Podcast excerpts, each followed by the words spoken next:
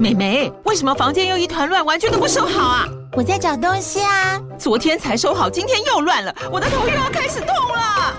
妈咪，我是在找虎标白色万金油啦。阿妈都说头痛擦这个很有效，薄荷凉凉的，可以帮忙舒缓哦。妈咪，爱老虎油。哎呦，今天怎么这么乖呀？很内行哦，还知道要用这瓶百年老字号的。虎标在手，全家神队友。全台各大药局、屈臣氏、康氏美皆有贩售。贵属城自治地零一五七零二号，北市卫药广自治地一一三零四零二三四号。使用前请详阅说明书、请及注意事项。你现在收听的节目是《乖，你听话》。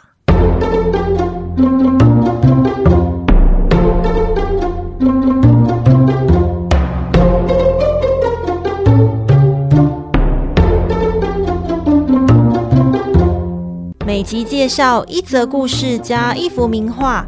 从故事的关键找出欣赏艺术的线索，只要听懂故事就能够看懂名画。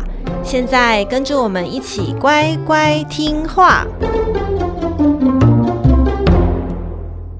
大家好，我是葵花子，我是米奇，欢迎收听《乖，你听话》。每集介绍一则故事加一幅名画，希望你听懂故事就能够看懂名画。嗨，大家！这周末就是中秋节喽，先预祝你中秋节快乐，阖家平安。祝大家月圆人团圆，出门人挤人。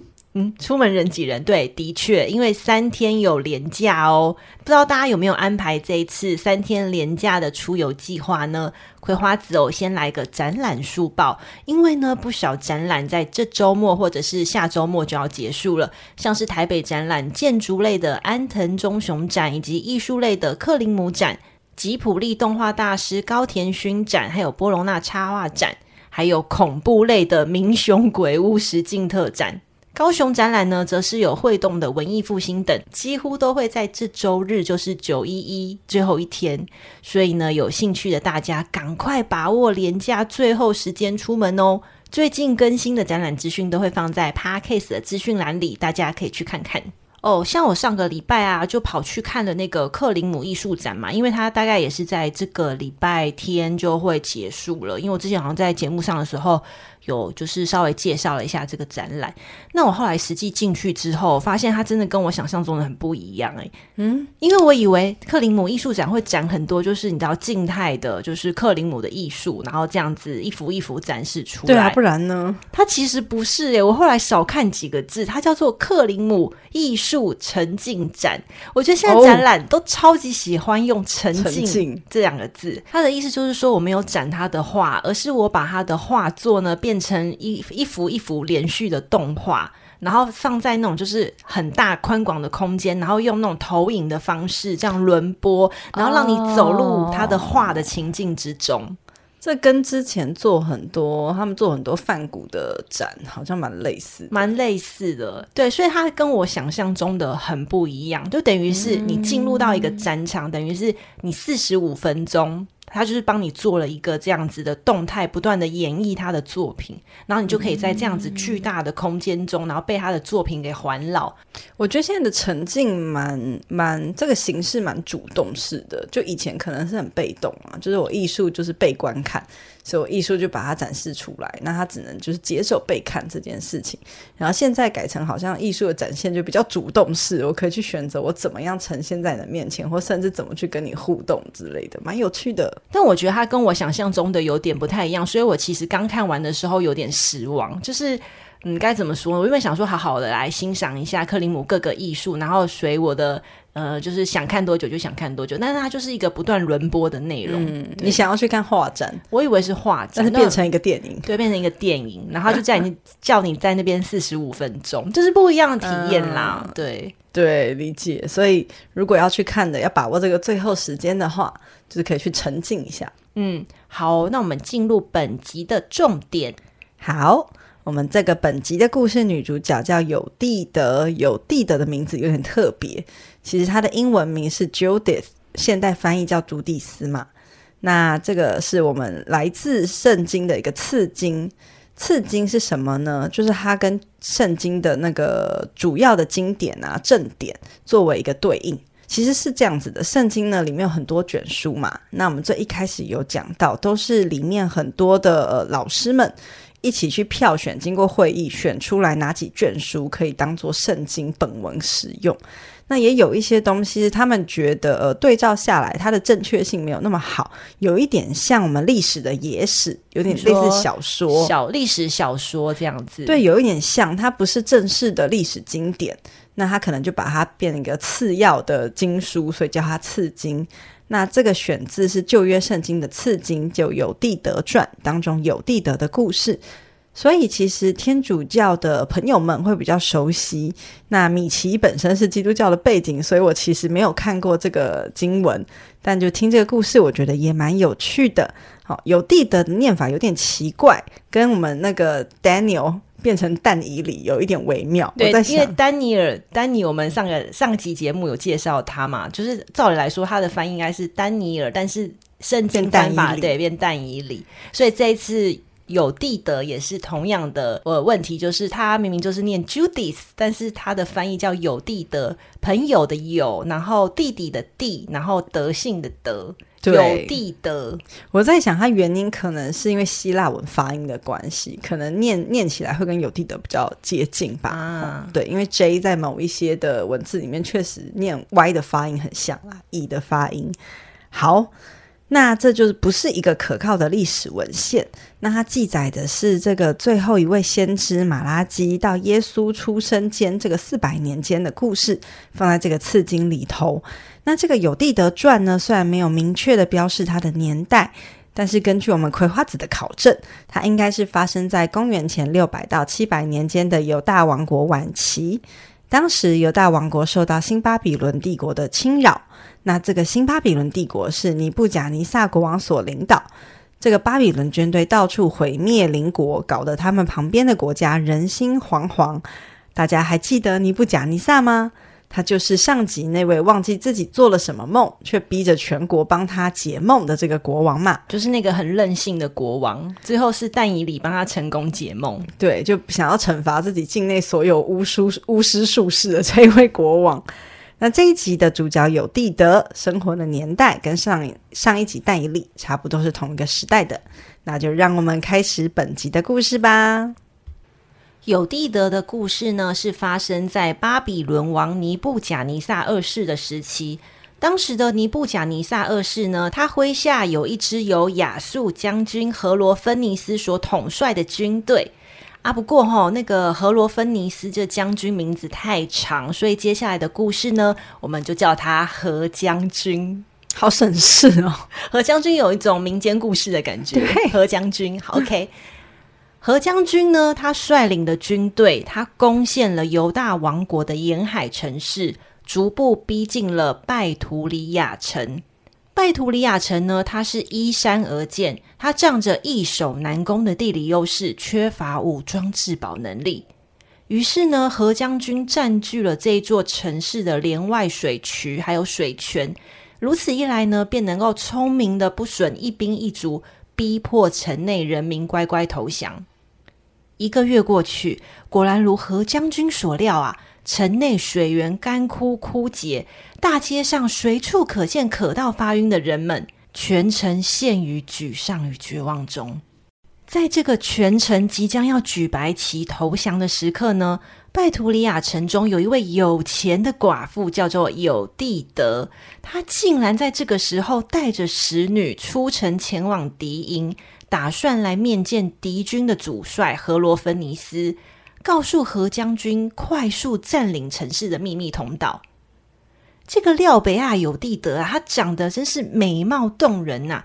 而且他为了要让敌军留下好印象，居然刻意打扮的花枝招展，就是什么项链啊、手镯、戒指、耳环，能够戴的都全部戴在身上，像一个饰品展示架一样。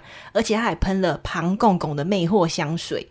所以说，当有地德一踏入敌军警戒区，立刻引起大骚动。他人呐、甚至还没有走到主帅的帐篷，投降者是大正妹的消息早就在军营中传开了。那这个何将军呢？他当时哦是在那种很素席的帐篷内休息，然后听到说，哎，有一个大正妹要来投降喽，他立刻走出帐篷来，亲自接见有地德。那这个何将军呢，一看到眼前这位楚楚可人的女子，在听完她诚意十足的投降宣言，立刻就同意让她还有女仆留在军营中，并且能够不受管辖的自由活动。那有了何将军的军令呢，有地德就这么住进了军营里了。到了第四天，何将军在主帅帐篷设宴款待自己的侍卫，并且邀请有地德一同饮酒取乐。这个很完全就是醉翁之意不在酒嘛！我不相信没有美女，她会突然之间设宴要款待自己什么侍卫。你说平常对侍卫很差，然后突然有美女来，立刻就是你知道假借一个找个借口啊，对，然后就哎大家一起来喝酒，然后就跟正妹说要不要来啊那种感觉，这就是那个兄弟局啊，兄弟局，嗯，就是哎那个跟我兄弟讲一声说哦我想要把谁谁谁。然后叫兄弟说：“哎，我们找个名目啊！然后就哎，我兄弟有个场子，要不要一起去？然后约女生，不就这样吗？哦，好像是哎，对啊。那这个有地德呢？他收到邀请，他居然谄媚的说：‘哦天啊，这是我一生自始最大的喜悦呢！’ 好虚伪哦！我要笑死，我要被我自己笑死。好，于是呢，有地德他就精心的书画。于是当他闪亮现身宴会时。果然，何将军当场被迷得神魂颠倒啊！其实，从何将军见到有地德的那一刻起，他就一直想要借机来勾引他。如今美酒当前，气氛正好，何将军便一杯又一杯，然后想要来灌醉有地德。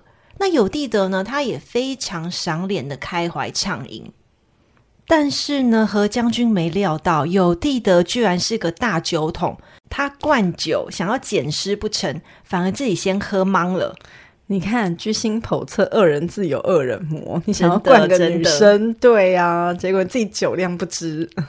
那这个贴心的总管就见说啊，将军喝醉啦，于是他就很识相的解散了在场的众人，并且吩咐有地德要好好来服侍一下这个将军。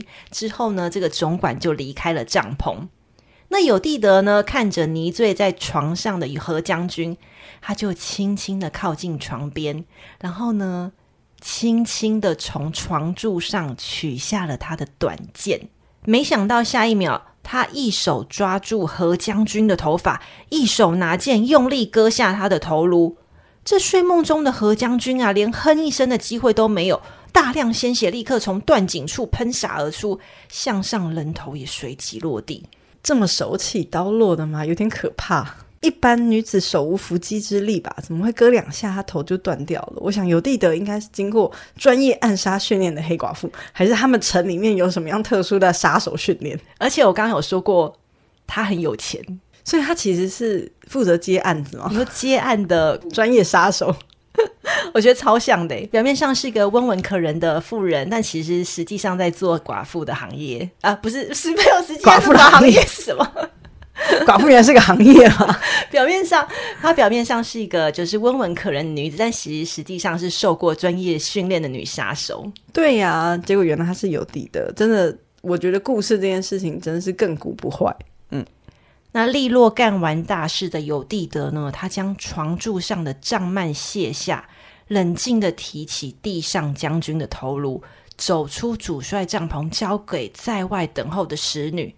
那这使女呢，也冷静的把头颅放进袋子中，两人就这样子黑夜中穿过了兵营，爬上了山谷，回到了自己居住的拜图里亚城。这个兵营的管制好松散哦。哦，其实它不是很松散哦。你记得我们一开始的时候有说过嘛？就是何将军他下令说，他们主仆二人可以在军营中不受。限制的自由活动，动哦、对，所以其实那时候有地德就已经先安排好这个桥段了，表示说他们即便在黑夜中，他们也是可以自由的在黑暗中走动。那这凌晨天未明的时分呢，有地德他就提着何将军的头颅返回了国内，城中的百姓呢无不啧啧称奇，那萎靡已久的士气就瞬间的群起高涨啊！于是待天一亮。百姓将何将军的头颅高挂在城垛上，众人纷纷拿起武器，整队出发走向敌营。敌军的前哨兵看到大军来袭，紧急发出通知。但是呢，当这个军情传到了主帅营的时候，士兵们却发现，哎，何将军早已死亡多时，哎，而且他就是身首异处，床上只剩下一具冰冷的躯体。主帅被杀，敌军阵营群龙无首，于是士兵们呐、溃不成军，四处逃窜。犹大王国呢，之前被攻陷的城市，一一收到了这个军情的通报，于是呢，纷纷对一盘散沙的敌军展开猛烈的攻击，并且成功抢回之前被夺走的大批物资。寡妇尤地德的斩首行动拯救了犹大王国，因此受到全国人民的爱戴还有尊敬。尤地德活到一百零五岁才过世，在他生前呢，他都一直定居在故乡拜图里亚城。即便在他去世很久之后，都没有任何军队敢打扰犹大王国的子民。但还是要注意一下，这个是取自刺经的虚构故事，真实的历史啊，还是犹大王国毁在新巴比伦王的手中。没有发生这个女英雄凯旋归国，拯救了犹大王国的事情，所以有地德他不是一个真实存在的人物，他可能不是一个真实存在的人物，他可能是一个犹大王国平行宇宙发生的故事，也可能是他们爱国的一个故事啊。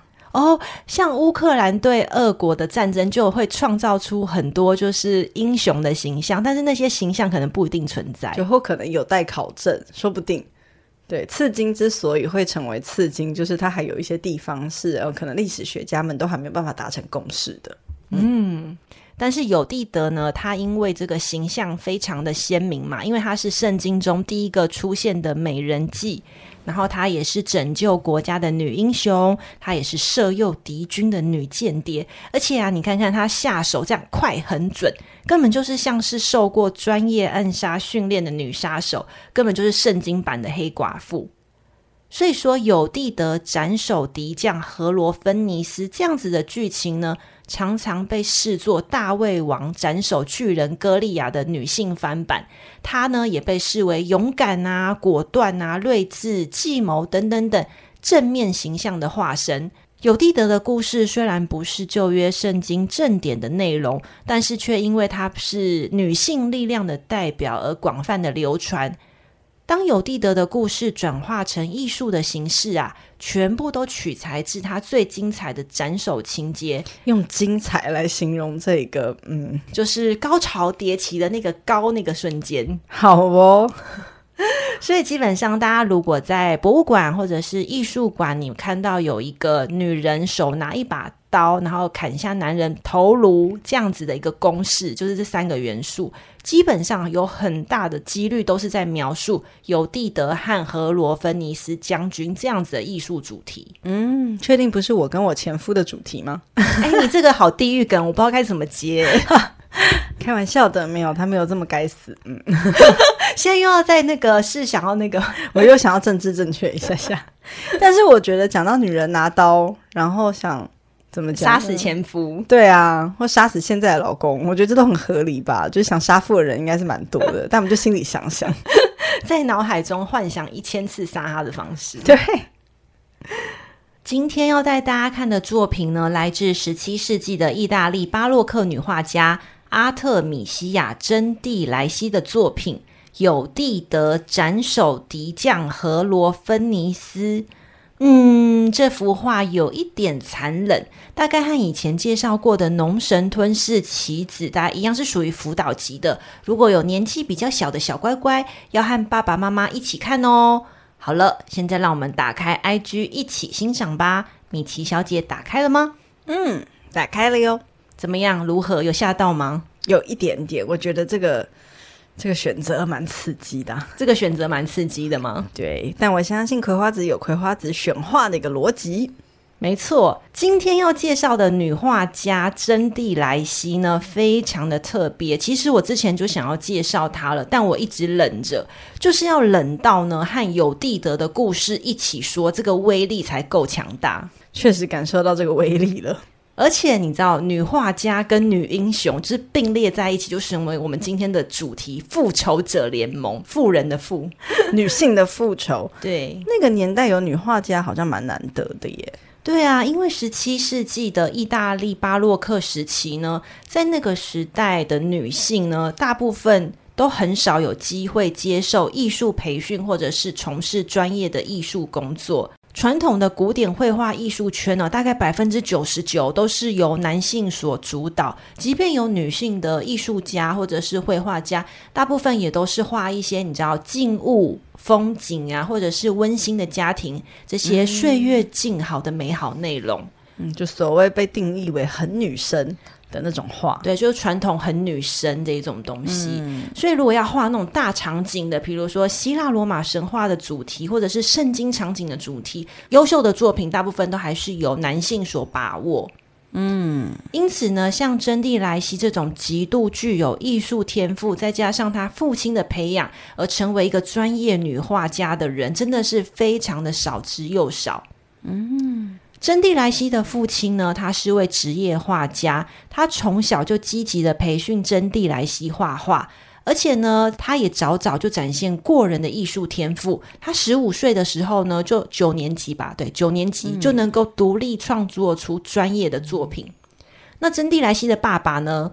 诶，我们就叫他珍爸好了，珍爸。嗯，珍爸呢，他知道女儿哦拥有无可限量的绘画才能，因此在一六一一年，就是女儿十八岁的时候，他邀请了一位名叫塔西的风景画家来指导女儿绘画技巧。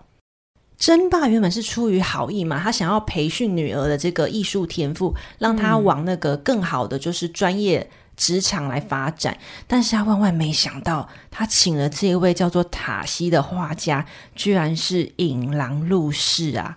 因为就在当年度，这个家庭教师塔西，他强暴了十八岁的真蒂莱西，居然是个狼师呢！看到就就超愤怒的啊，嗯，然后他的爸爸就是愤怒的真爸呢，他就要求塔西说。就是因为当时的那个呃社会风气是非常非常的传统又保守，又是男男性主义当权嘛，嗯、所以就是女儿面对到这样子的处境，那爸爸传统的爸爸他会说：好，你要我给你两个选择，你要不就是赔钱，要不就是迎娶女儿来维护我女儿的名节。于是呢，塔西就选择了好，那我不想赔钱，我就是和你女儿结婚。可是这个订婚后的塔西，他却一再的拖延婚期，并且在这个呃订婚期的期间呢，他以未婚夫妇的名义多次的哄骗与真蒂莱西发生关系。再加上呢，他在这段时间发生了他偷窃珍爸的画作，珍爸不堪受辱啊！你你这家伙，这欺负我女儿就算了，居然还偷我家的，哎，欺负我女儿不能算，不能算，对，不能算了，都不可以算了，不可以算了。你欺负我女儿，还偷我家的东西，我真的是觉得你这人是无可救药啊！于是呢，在一六一二年的时候，塔西就被他争霸一状告上法庭。他听起来他真的是个烂人呢。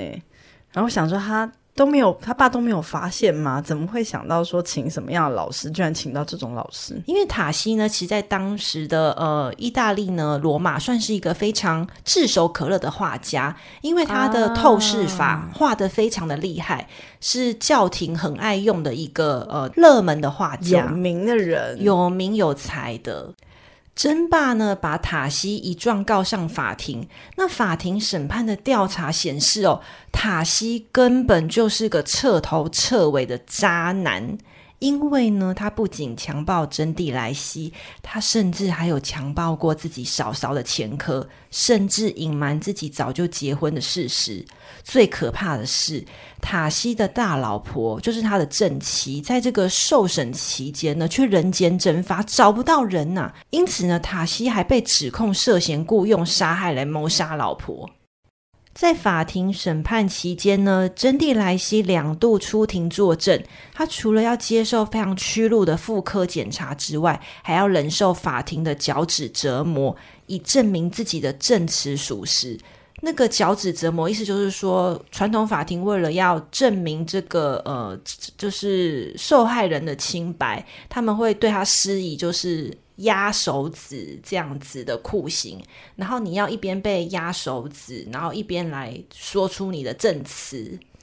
好原始的一个确保别人说真话的方式哦，就很野蛮啦，很野蛮。但我如果就是咬死了，我就是痛的要命，我也要撒谎的话，他还是拿我没辙啊。对，所以这种酷刑方式对于证人来说一点用处都没有嘛。对啊，他就是只是单纯的在折磨人而已。就是到这种程度，你都还要作证的话，那你就来作证。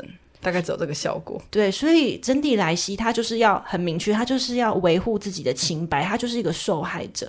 他所以他一边忍受这个手指传来的剧痛，然后一边嘲讽塔西说：“戴在我手指上的本应该是你承诺我的结婚戒指，而不是这天杀的刑具啊！”至于人渣塔西呢，他不仅全盘否认自己的犯罪行为，居然还在法庭上公然的说谎，甚至诽谤说：“哦，是珍蒂莱西主动勾引他。”种种不堪的造谣。这长达七个月的公开审判中呢，社会舆论对名节受辱的女性非常的不友善，因此珍蒂莱西饱受精神和肉体的折磨。还好，最后法庭呢是判定塔西的强暴罪成立。法院呢就决定把他驱逐出罗马。原本大家都以为正义得以了伸张，但是可恶的是哦，塔西的背后有教皇保罗五世的赏识，所以即便他被法庭判决要出境离开罗马，但是呢，他还是被那个教皇给保住了，所以他一直留在罗马来为教廷工作。所以常常我们就在讲说，这些既得利益者背后都是一连串的共犯结构。小小的受害者能够站出来，能伸张一点点正义都很不容易。而且我觉得珍蒂莱西跟他爸爸还算是就是那个年代敢于发声的女性跟父亲。诶，我觉得应该有很多女生是、就是、选择沉默，对，大家就默默的承受。那在一连串的丑闻之后呢，珍爸为女儿挑选了佛罗伦萨的画家作为新郎，而珍蒂莱西呢，也随丈夫搬去了佛罗伦萨，远离了罗马这个是非之地。今天要介绍的画作呢，有蒂德斩首敌将荷罗芬尼斯，就是在珍蒂莱西被性侵的隔年，就是我刚刚说他正在打官司的那一年所创作的。所以，我们来看这一幅画的构图哦。画面中的有地德，他一手按住何将军的头，然后一手用匕首割着他的脖子。那身旁的女仆双手压制住何将军，何将军赤裸的被压制在床上，他砂锅大的拳头啊，紧抓住女仆的衣领口，代表他拼命求生的挣扎。但是从他那个很诡异的头颅角度，还有睁大的双眼，却显现出了他步入死亡的惊恐。画面中虽然没有描绘何将军遭到断头而喷溅的鲜血，可是我们从那个被鲜血染红的洁白床垫哦，其实看了就非常的触目惊心。那与任人宰割的将军相反，穿着蓝色礼服的有蒂德呢，还有红衣裙的女仆。这个红色跟蓝色呢，其实分别代表的是高贵还有神圣。这两个代表高贵还有神圣的女子，她们把袖子卷起来，然后你从她的肢体动作就可以显示出她下手时候完全毫不迟疑的力量。但是我觉得最值得注意的是主仆两人的表情。因为有蒂德，他没有激动的神情，他只是稍微嫌恶的把眉头这样稍微的皱起来，然后垂眼看着他刀下的何将军，仿佛那是一只很讨人厌的臭虫。他的女仆呢，同样的是皱眉闭眼，沉默的帮女主人用力压好这只乱动的臭虫。大部分的艺术史学家还有传记作家都认为，哦，这幅画含有强烈的真蒂莱西的自传色彩。很明显吧，超明显的，完全这已经不是隐喻的程度了，这是大拉拉的名誉。因为真蒂莱西呢，在无情的现实中饱受残忍的对待，比如说强暴他的人，然后还有社会舆论对他的再次的伤害，这些东西他都要一个人和他的父亲这样子承受下来。嗯嗯，然后在极端痛苦的心理之下呢，他什么东西都不擅长，他唯一能够用的就是用他最擅长的画笔。来吐露他的真实心愿，真蒂莱西在这一幅画把他自己画成有地德，然后把伤害他的塔西呢画成荷罗芬尼斯。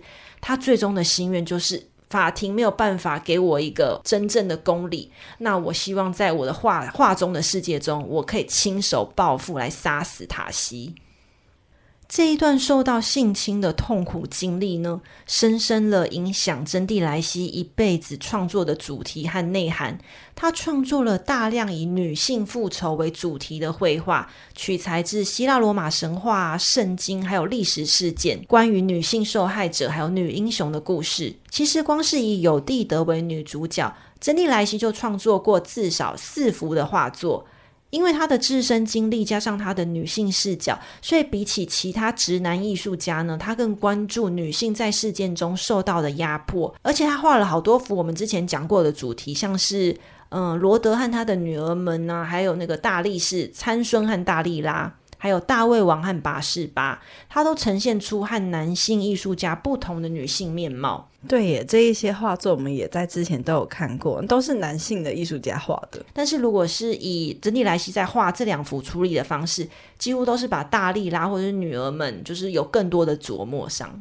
嗯，就强调了一下女性的画面上的地位。对，不过大家也不用为真蒂莱西感到过度的悲伤，因为呢，她没有因为这件事情而一蹶不振。相反的，她凭着闪耀的画技，她就随着她丈夫不是搬到了佛罗伦萨吗？她在佛罗伦萨那边呢，发展了艺术职涯，然后大获成功。受到梅迪奇家族的赞助支持，并且获得了一个国际超级大客户，就是英格兰查理一世的皇室佣金，在当时的佛罗伦萨是非常非常有影响力的画家。其实，在看那个真蒂莱西的画作的时候，米奇一开始还觉得，嗯，我觉得他的画技还有待进步等等。但是葵花子有一个很好的论点，就是这其实是十七世纪耶。所以，以当时我们不能用就是后面可能十九啦、二十世纪的作品来评论那个时候的呃技术。其实用十七世纪的角度，同时期的画作来看，真蒂莱西的技巧是真的蛮厉害的。真蒂莱西的画作特色呢，其实是吸收了卡拉瓦乔他在画作中的两大特色，一个是非常强烈的戏剧性，第二个是明暗对比法。然后呢，再加上一系列关于女性复仇的暴力主题哦，在去世没多久，他的绘画就因为那个技巧啊，就是和卡拉瓦乔类似性极高，所以他的作品常常被归纳于就是卡拉瓦乔的作品。所以其实他其实，在那个艺术，就是他过世之后，他在艺坛其实消失了好几百年。但是这件事情也可以代表是说。真蒂莱西的作品其实是有这样子某个程度的资格，是可以和卡拉瓦乔就是相提并论的。嗯、如果是从这个角度来看的话，大家就可以知道说，哦，其实真蒂莱西真的是画得出传统男性艺术家那种很大气磅礴的那种气势。我觉得他有那个强大的气场。就不知道是不是这个很悲惨的事件带给他的，但是从他的画作当中完全看得出一个女性不愿意服输，跟就是要展现自己特质的这个野心。本集介绍了两位女性，一位呢是有蒂德，她是一位女英雄；另外一位是真蒂莱西，一位是女画家。这个女英雄和女画家都展现出完全不输给男性的强大魅力，还有力量。其实关于他们的故事和画作是非常的丰富和精彩，因此本集的部落格呢，除了有蒂德和荷罗芬尼斯将军的延伸必看画作，还有真蒂莱西的独立一篇完整介绍，不只收录他取材自希腊神话和圣经的重要画作，还有他生命中更细节的介绍。有订阅葵花子部落格会员的小乖乖们，记得去看哦！啊。有地德的美人计，就是我们旧约圣经故事的最后一集了。恭喜大家，终于把旧约圣经最重要的故事都掌握了八十七趴了，大家好棒啊！那下集开始，我们就会进入亲民可爱的新约圣经故事了，里面会有更多大家熟悉的人物，敬请期待喽！新约圣经真的有更多亲民可爱的人物吗？至少有比较多大家听过的人物啊，耶稣大家听过吗？啊、那也只有一位啊。啊，施洗约翰呐，但是他的故事就有很多可以值得讲的，对不对？其实我觉得讲耶稣从小到大的故事，就大概可以讲个二十集，应该可以。真的假的？不要吓死大家。而，而且它里面的乐趣度，我觉得比较好理解，比较好理解。因为旧约真的是有一点远古，就是旧约的事情。你要去想象，然后那个地理位置，我觉得有太多我们要跨越文化去理解的内容，有一点难度啦。然后还要跨越历史时间的长河，很难。那耶稣虽然也跨越了一点时间的长河，但是就是常常报佳音会听到嘛，或者偶尔听到一些圣经的故事，然后圣诞节有时候会听到一些，我觉得至少熟悉度会好一点点。嗯，好哦，那我让我们敬请期待接下来新约圣经的宗教化还有故事。那如果你喜欢今天的节目，请在 Apple Podcast 帮我们按赞五颗星、追踪 IG 或赞助节目支持运作。部落格订阅会员方式、IG 还有赞助连接的资讯都放在本集 Podcast 的资讯栏里了。这个礼拜呢，就是中秋节喽，祝福大家平安顺心。烤肉就是记得不要吃太多，然后饮料也不要喝太多，掌握一下身体哦。我觉得这样子有点太残忍，因为大家可能就是忍了很久，然后终于在中秋节可以放纵吃一波。啊，好吧？那诶，大家这阵子都那么辛苦了，我们前阵子还台风那么烦，你赶快大吃起来。好哦，分享给你身边周遭同样对听故事或艺术有兴趣的亲朋好友们。你们的支持是我们继续加油的动力。这个频道是乖，你听话，我们下集见喽，拜拜，拜拜喽。